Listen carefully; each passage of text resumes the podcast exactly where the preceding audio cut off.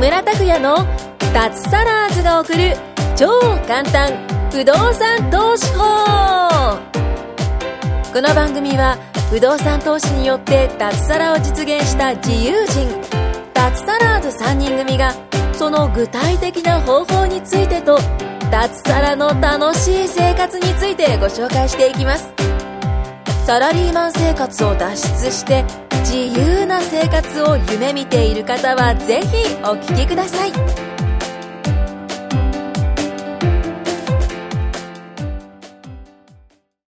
はい、どうも、木村です。えーよろしくお願いします。えー今回はですね、藤本さんと久保田さん、あと、舞子さんが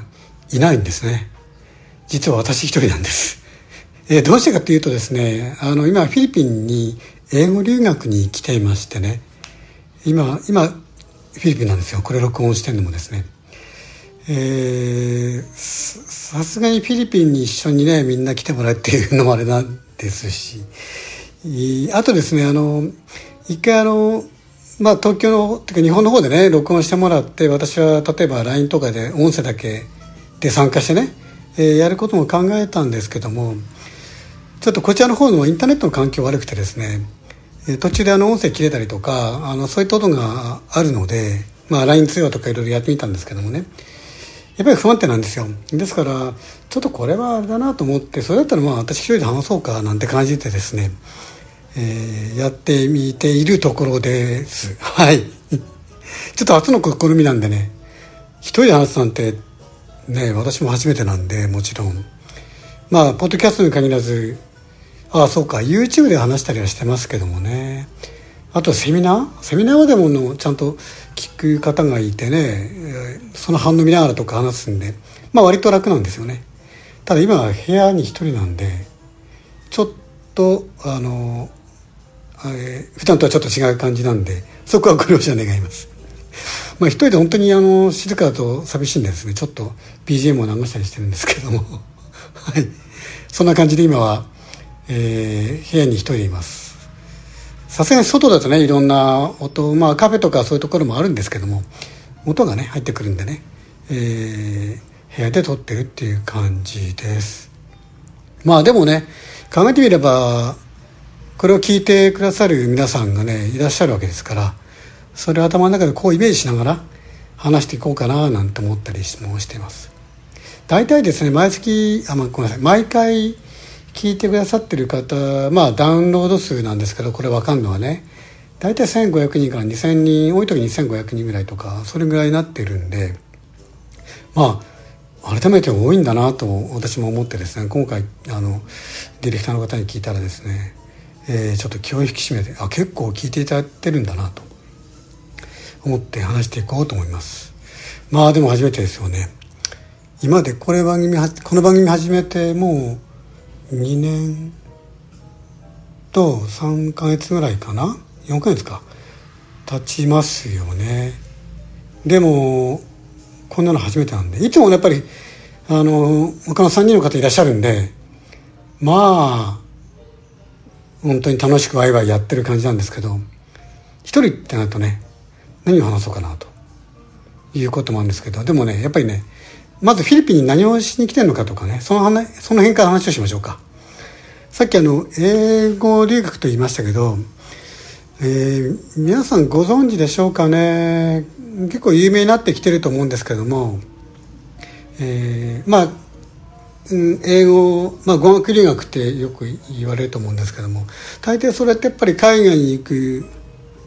あまあ違うか。大抵は国内か。国内の英会話スクール。駅前留学とかねそういうのって行ったりする。まあ今だったらアプリもあると思うんですけども、えーそういった中でやっぱ海外の学校に行ってっていうのもまあ昔からあったんですがまあやっぱり敷居は高いですよね。やっぱりね海外に行くだけでも大変なのにある程度日数かけないとあれですから。まあでもねそのな普通はねそういったものはやっぱりアメリカとか、まあ、あとニュージーランドも有名ですね。英語圏なんであとはカナダとかあそういったところはまあ普通想像つくと思うんですけど、えーそれが実はね、えー、とこの分野で一番一番まあどこまで数字と統計取れてるかわからないと思うんですけどまあ学校の数が多いとかそういうのっていうとやっぱりフィリピンなんですよ。これ初めて聞いた方はええー、と思うかもしれませんがフィリピンが圧倒的に多いです。でその中で私が今来てるんですけどもセブ島？ここが一番多いんじゃないかな多分フィリピンの中でも。何百校というあるみたいですよ。大きいのから小さいのまで含めてね。ね本当にこれ初めて聞いた方はええと思うかもしれませんけどもね。フィリピンが多いんですよ。でどうしてねフィリピンが多いか多いのかっていう話をするとですねフィリピンって英語圏あ英語圏って言い方変かな。まあただ第二言語として英語なんですね。っていうかあ公用語と言ったらいいかな。あの母国語もあるんですけども結構方言があってフィリピンってね8,000ぐらいの島からなってるぐらいの島国なんですね。でそして結構方言があるらしいんですよ。方言が。ですからねあのなんていうかな。あの方言が強いらしいんですよ。ですから、えー、違う地域の方同士が話をしてもですね通じないこともあるらしくて、えー、それでこういう用語を英語にしようと昔からされてたみたいですね。まあもともとあのアメリカの占領地っていうかねあのそういうこともあったと思うんですけども、えー、あとはねあの国策として英語をちゃんと使える国という国になってあのコールセンターつまりあのサポートデスクと言ったらいいでしょうか、えー、例えば皆さん何か家電を買ったりとかそういうものを買った時にお客様のああのなんていう相談窓口相談サセンターとかってよくマニュアルについてくるじゃないですか、まあ、あれは世界的にもあるんですけどもそれの英語圏のそのサポートセンターの役割をそのフィリピンの会社の方で請け負ってね例えばアメリカのなんか家電を売ってるね、えー、例えばテレビを売ってる会社があったとしましょうか。そのサポートの受付のデスクをですねフィリピンの方で請け負ってやると。そういう産業にですね力を入れてきたんですねフィリピンっていうのは。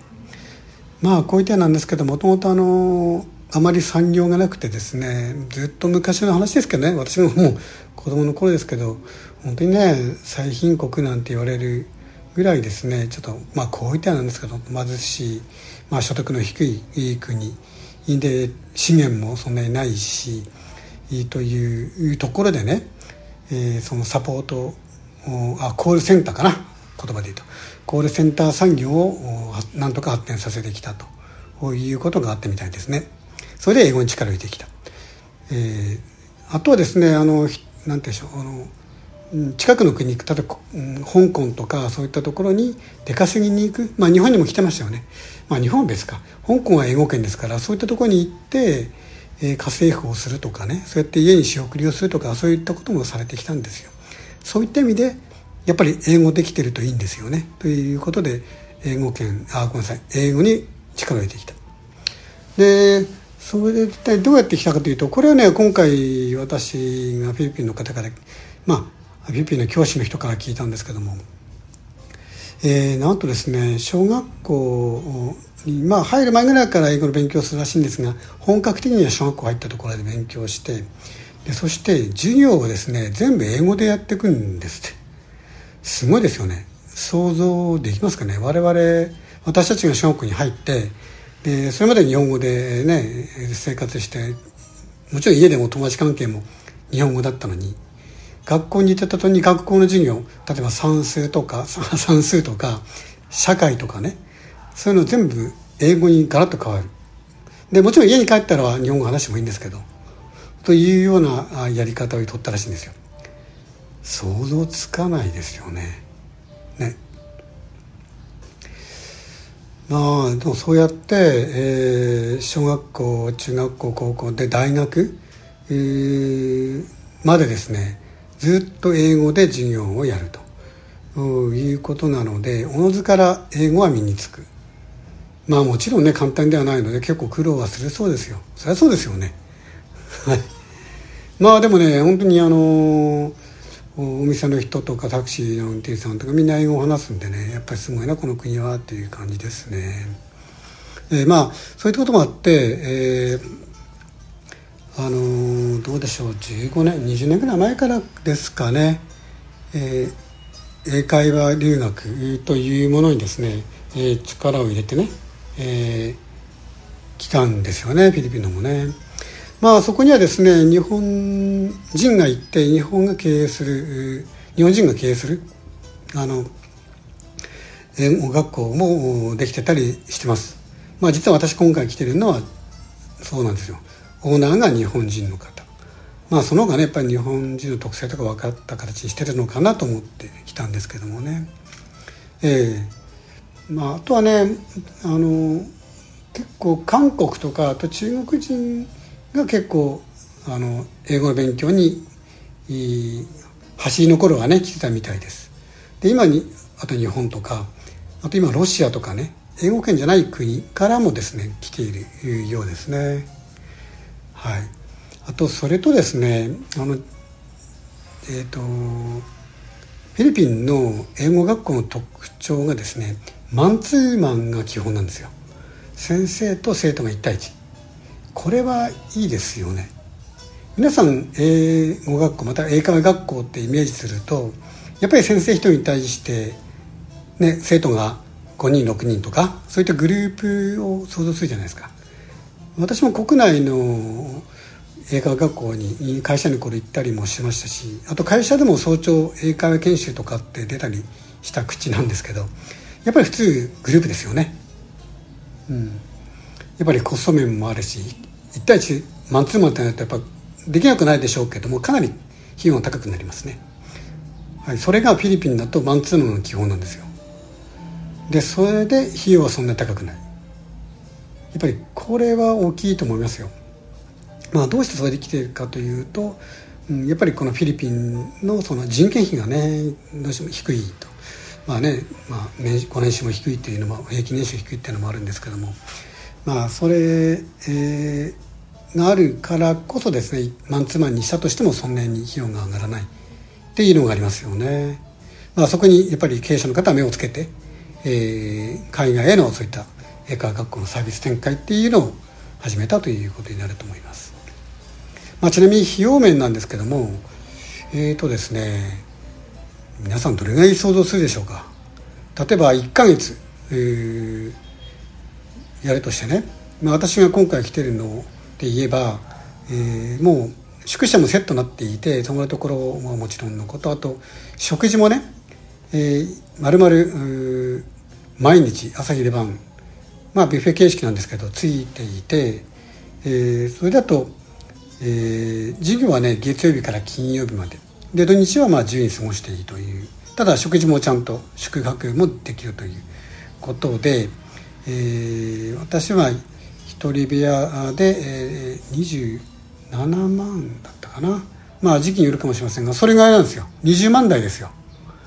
これ驚きですよね。普通に泊まって食事ついてもそれぐらいしそうな感じじゃないですか。それがマンツーマンで先生がついてで毎日8コマの授業があってですよ。すごいですよね。